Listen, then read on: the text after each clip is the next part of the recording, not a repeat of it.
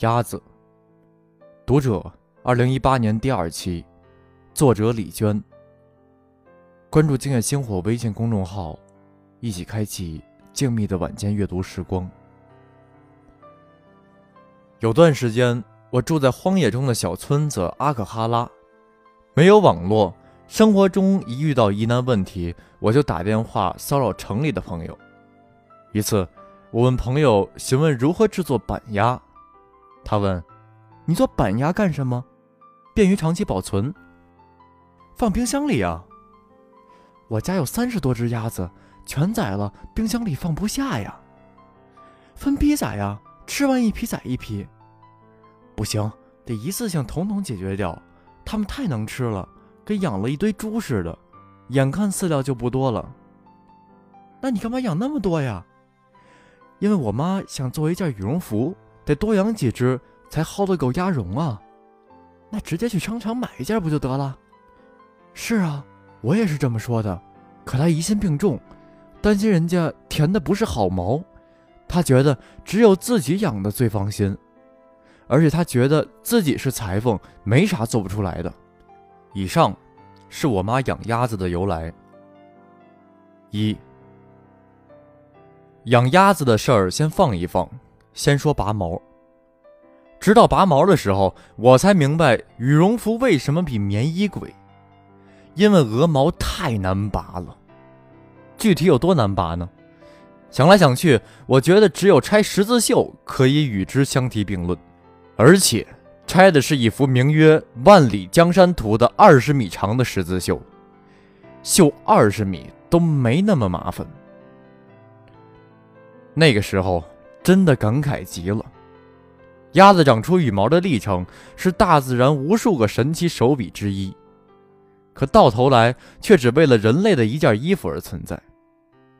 总之，鸭毛太难拔了，处理了不到半只鸭子，手指头都快拽残了。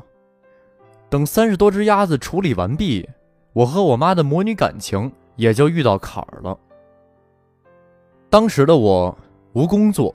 无收入，无住处，屋檐之下必须低头。虽然我直到现在都不觉得养鸭子做羽绒服是个靠谱的想法，但没有任何建议权。对于我妈安排的工作，我丝毫抗议不得。在封闭的荒野小村阿克哈拉，我妈想要一件羽绒服，便用想象中的笨法子，一点一点向这件衣服靠拢。就像过去年代荒远山村里的穷人想穿一件新衣服，得提前两年种棉花。棉花收获后碾成线，织成布，翻山越岭背到染坊染色，第三年才得以上身。二，那一年我刚回到家，就被我妈封为鸭司令，她托付给我大大小小三十多只鸭子，于是我踏着拖鞋。操起长棍，整天沿着小河上上下下跑。木鹅女一词儿还算浪漫，多出现于童话与传奇之中，但木鸭女就听着很怪异了。何况鸭子烦人的要死，整天只知道嘎嘎的叫，更何况就三十多只鸭子，还分成了两个团伙，整天为争地盘吵得不可开交。作为司令官，我置身其间，感到一点官威也没有。养鸭的第一年，屋后的小河是鸭子的天堂，鸭子每天在水里一耗一整天，个个白的晃眼。到了冬天，天寒地冻，鸭子被关进暖圈儿，长达半年的冬天过去之后，它们统统脏得没鼻子没眼，就像用过二十年的破拖布似的。于是第二年春天，小河刚刚解冻，我就赶紧把这群拖布往河边赶。我以为他们见了水，保准喜笑颜开，谁知道他们全站在水边发愣，顶多有一两只把脑袋伸进水里晃晃，再扭头啄啄羽毛，象征性的擦擦澡。我想他们可能是一时半会儿把水的好处忘了，多和水亲近几天就好了。没想到从此之后就真的再也不下水了，统统成为了旱鸭子，顶多跑到河边喝几口水。没见过这么笨的鸭子，我决定助他们一臂之力。我当着所有鸭子的面儿抱起一只，直接扔进河里。我猜它一定会惊慌失措地往回游，游着游着自然就不怕水了。可我猜错了。接下来，我看到它直接沉了下去。是的，像块石头一样沉了下去。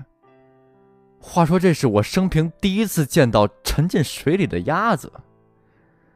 沉啊沉啊，好在沉到最后总算没有完全沉没，好歹还有一个小脑袋露出水面。它在水中拼命挣扎，但不管怎么努力，仍只能露出一个脑袋，连脖子都露不出来。亏他脖子还长得那么长，好在翅膀还能动。他拼命仰着头，在水下卖命的扑腾，最后终于靠近岸边，连滚带爬上了岸。原来他并不是忘记了水的好，而是太了解自己的体重、密度和脂肪比例的变化了。冬天里真没闲着，竟吃成了这样。三，再说说宰鸭子的事儿。刽子手是我妈，她一边默念“脱了毛衣穿布衣，脱了毛衣穿布衣”，一边手起刀落。脱了毛衣穿布衣。这是我外婆杀生时的言语仪式，此生为畜，死后投胎为人，算是他老人家对牲畜亡灵的劝慰与超度吧。同时，这句话也是外婆留给我妈的重要文化遗产，令我妈在大屠杀的时候稍微心安一些。屠杀完毕，她沉痛地说了一句：“血淋淋。”真是血淋淋的一天啊！老早以前，我记得他从不畏惧宰杀活畜这种事情。后来不知道他的哪根弦被触动了，有好长一段时间他不敢杀了。若有这方面的需要，便托人处理。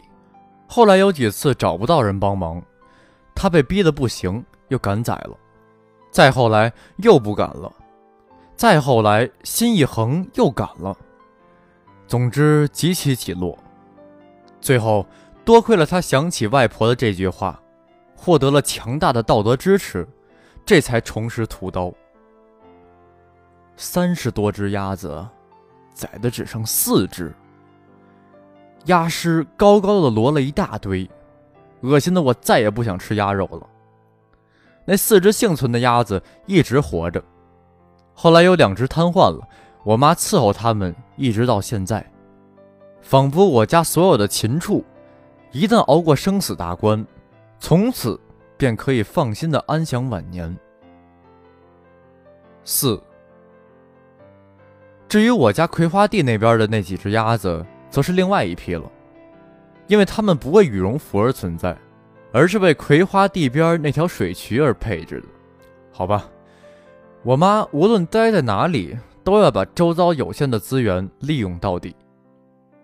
最后顺便再说一句，我觉得在荒野里养鸭子，最大的收获还要数鸭子的嘎嘎叫声。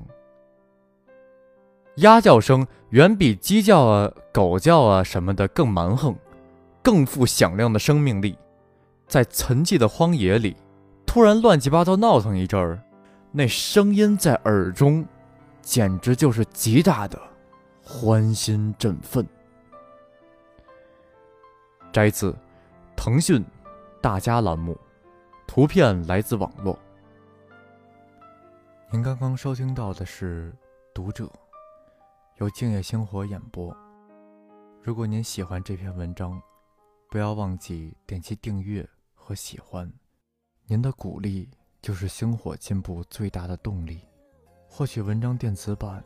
欢迎关注“静夜星火”微信公众号，名字就是“静夜星火”。